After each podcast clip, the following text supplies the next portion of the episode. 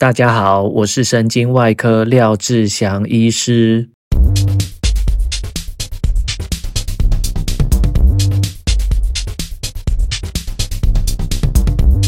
人生当中真的有太多不可控的因素，有太多的意外，有太多的惊喜。像今天的亚运滑轮比赛，台湾队就得到了令人惊艳的一面金牌。在竞速滑轮三千公尺接力的最后一棒，黄玉玲原本是落后韩国，在最后直线冲刺，两个人几乎同时到达，但是其实是韩国先。在压线的前一刻，这个韩国韩国选手就已经高举双手准备要庆祝，没想到我们台湾队的黄玉玲知道自己可能追不上，结果就用一个大劈腿。右脚一蹬的时候，左脚劈出去，在最后最后的零点零一秒赢了韩国，用零点零一秒险胜，赢了大概半个滑轮的距离，真的是不可思议。这个比赛之后，韩国队还是一直以为自己拿到金牌，甚至拿出国旗来庆祝。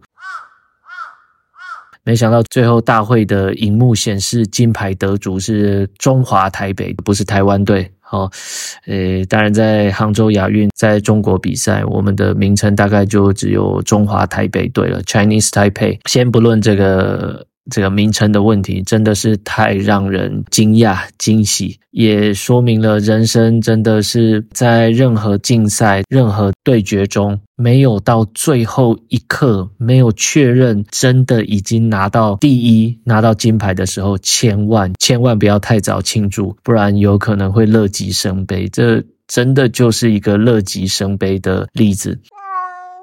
在人生当中，自己也经历过一些事情，当然也有 乐极生悲的的时候。呃，上一秒觉得很顺利，但是下一秒可能急转直下，相当令人遗憾了。对于韩国队来说，那不过对于我们中华健儿，坚持到最后，居然能反败为胜，这个劈腿实在是太神了，太厉害了，让我也想要学学劈腿。呃，我打算跟林院长申请劈腿学习的一个机会，让我去练练劈腿。超想学劈腿。好了，以上这是开玩笑的，当然很高兴我们又赢得了一面金牌。这件事情除了让我学到坚持到最后一刻之外，那假设我是韩国的选手，我该怎么去面对这件事情呢？我想这个选手当下应该只有很想死的一种感觉啦，哦，就是。天哪，我怎么会会做出这种蠢事？就是我们在呃自行车比赛的时候，也常常看到环法啊、环意啊、环西啊，选手在最后冲线的时候，冲线要过了，然后就高举双手，结果后面呃来了另外一个对手，就直接在最后最后一刻比他先抵达，手用力往前推，把车身往前推，就这么一点点击败了原本胜券在握的对手，相当令人。震撼。作为一个输家，当然会被呃舆论批评，他自己该怎么面对呢？这个就让我想到之前在第三集的时候讲到一个心境的转折。当你碰到晴天霹雳的坏事，一个噩耗，一个恶讯，人们在心情上都会有五个转折，就是 Kubler-Ross 的悲伤五阶段。第一个当然是否认，韩国选手应该觉得怎么可能，怎么可能发生这种事情，然后。第二个就是愤怒，这就是第二个阶段。第三个阶段就是讨价还价，接受了之后就会进到第四个沮丧，心情很难过，提不起劲，这个一定会发生。再来第五个，当然就是接受，最后也只能接受这个事实。这五个阶段有没有办法加速通过，加速它的进程？哇！让自己不要把这个时间拉得太长。其实这个解决方式在两千多年前，希腊的斯多葛学派 （Stoicism） 其实就可以用他们的理论来解决、来加速这个悲伤无阶段的进程，让自己能够早点面对可控或不可控的事情。斯多葛主义，斯多葛学派的代表人物是罗马皇帝马可斯·奥利略·安东尼努斯。这位罗马皇帝写了一本《沉思录》，是非常非常有名的著作。那这个斯多葛主义，斯多葛学派被视为一种实践式的哲学观。那这个主义如何解决失落？就是我们遇到不如意的事情，会感到失落。心灰意冷、无助又困惑。斯多葛学派认为，不论任何事情，其实本质都是相同的，都是意愿和无法改变的事实的冲突。简单来说，就是我们可以控制的。跟我们不能控制的任何事情都一样，可以把它拆成这两个部分。斯多葛主义提倡要把这两个分开，强调内在自由，就是把一件事情分清楚，哪些是我们可以改变的，哪些是我们无法改变的。我们能够改变的，我们就尽力去做；那无法改变的，就这样吧，就接受它吧。这就是上天的安排。当我们碰到一些意外的时候，会造成烦恼。那这些烦恼跟困扰，其实不是那件事情本身，而是我们因为无法判断、无法决定下一步怎么做，所以觉得困扰。碰到一件烦心的事情，一定要把它拆成两个部分，一个是可控的，一个是不可控的。我们就专心针对在可以控制、可以改变的部分，另外一个部分就不要去想它了。斯多葛学派其实有五个实际的应用。第一个就是我们刚刚讲的控制两分，把事情分为可控跟不可控的，the dichotomy of control。专注我们所能掌握的，不要理会我们不能掌握的部分。第二个是消极想象，negative visualization。跟很多正向心理学所提倡的积极想象，斯多葛学派提出的都是消极想象，就是幻想最差、最恶劣的状况，来抚平我们的心灵。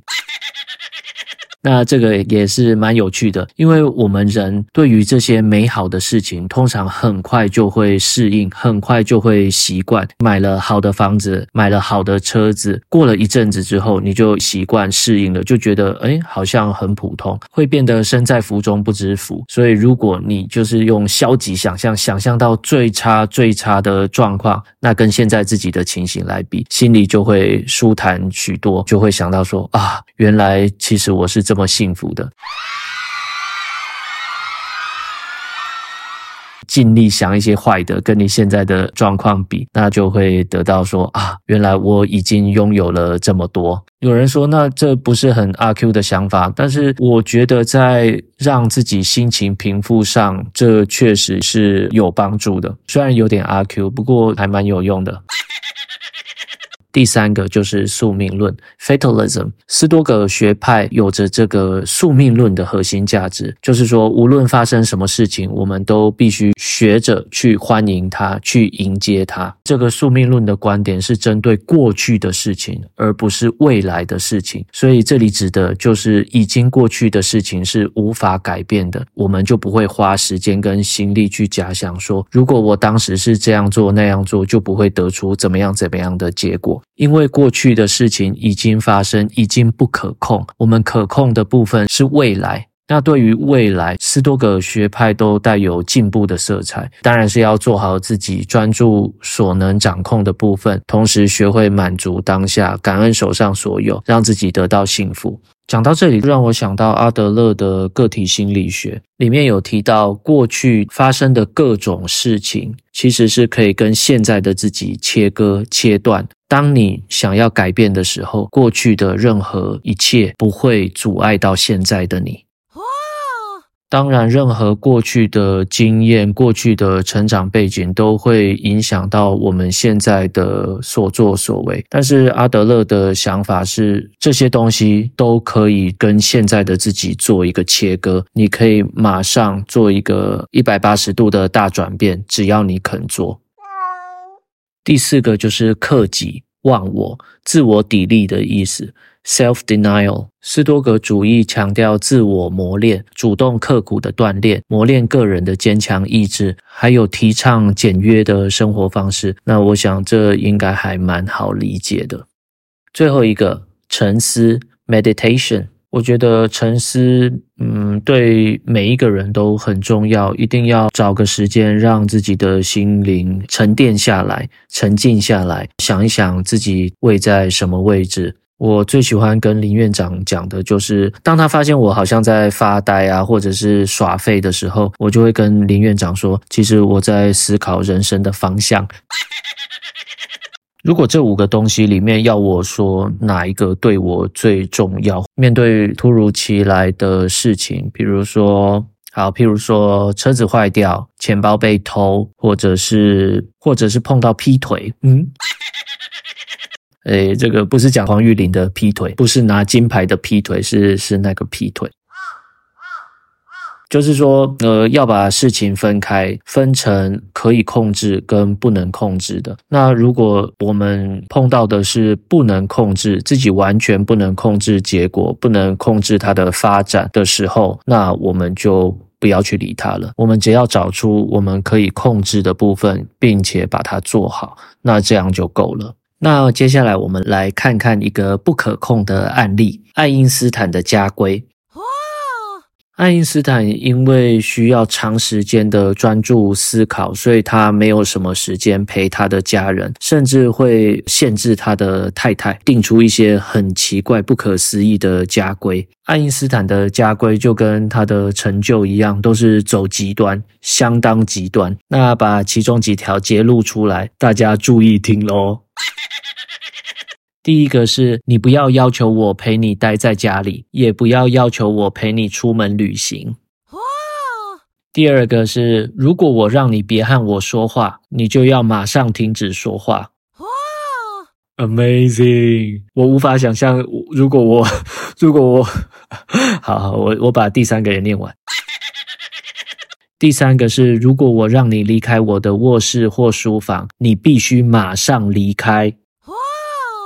Oh my God！爱因斯坦基本上是把他自己的太太当成佣人一样。那他的原话是：“我的妻子就是我的雇员，只是我不能解雇她而已。”哇，这真的是相当恐怖。爱因斯坦在他的两个儿子还小的时候有帮忙照顾。不过，当他这两个小朋友慢慢长大，他的大儿子在精神病院住了三十年，爱因斯坦没有去看过他一次。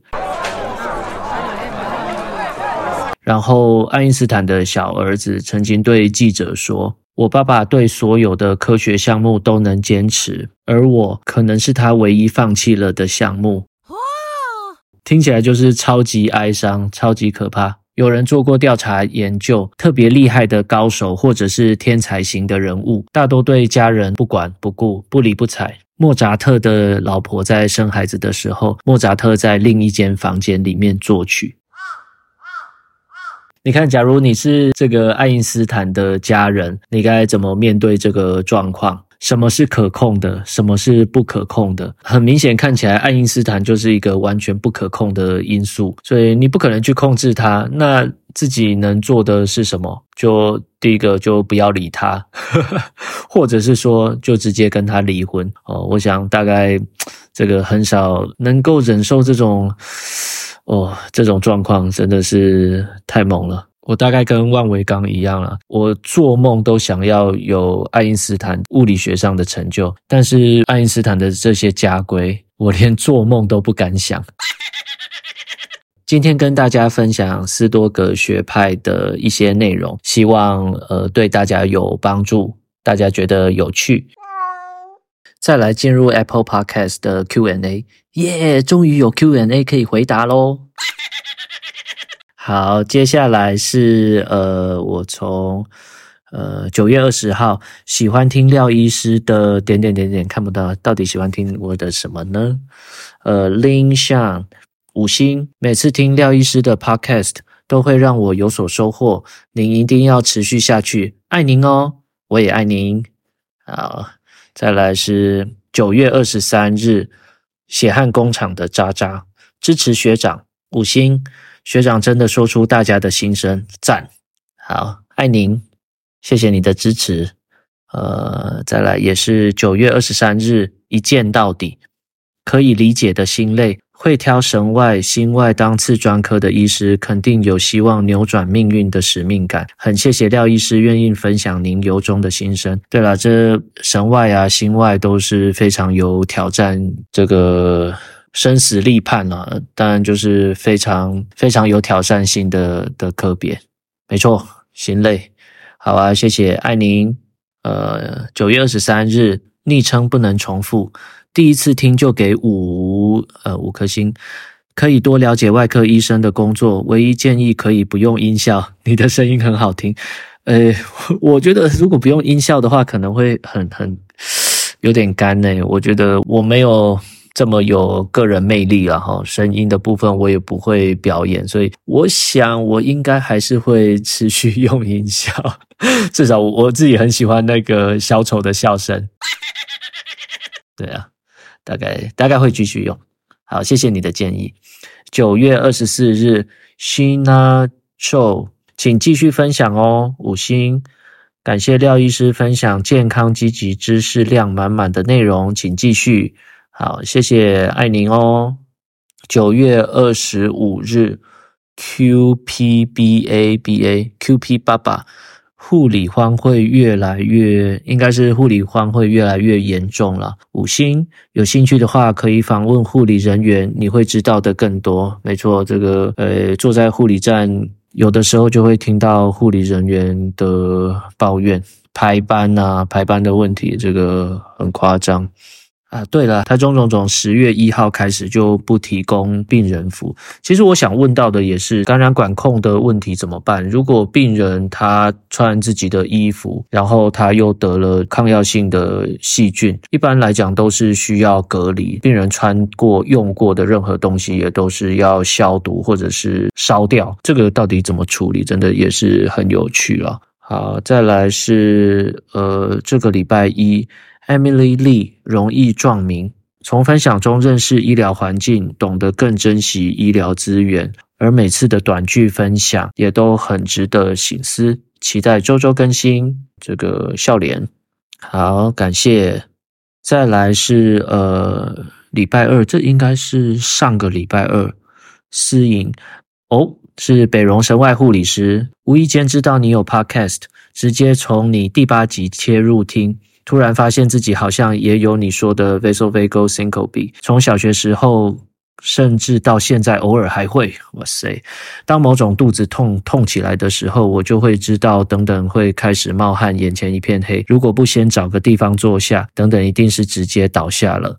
哭脸。听完你的 podcast 才知道这个名词，去找了资料，我的症状好像是诶，然后挂号恍然大悟，点点点点，这个这个可能还是。我觉得你可能还是要去看一下神经内科，可能要找一下确切的原因到底是什么。好啊，那今天就先念到这边喽，大家拜拜。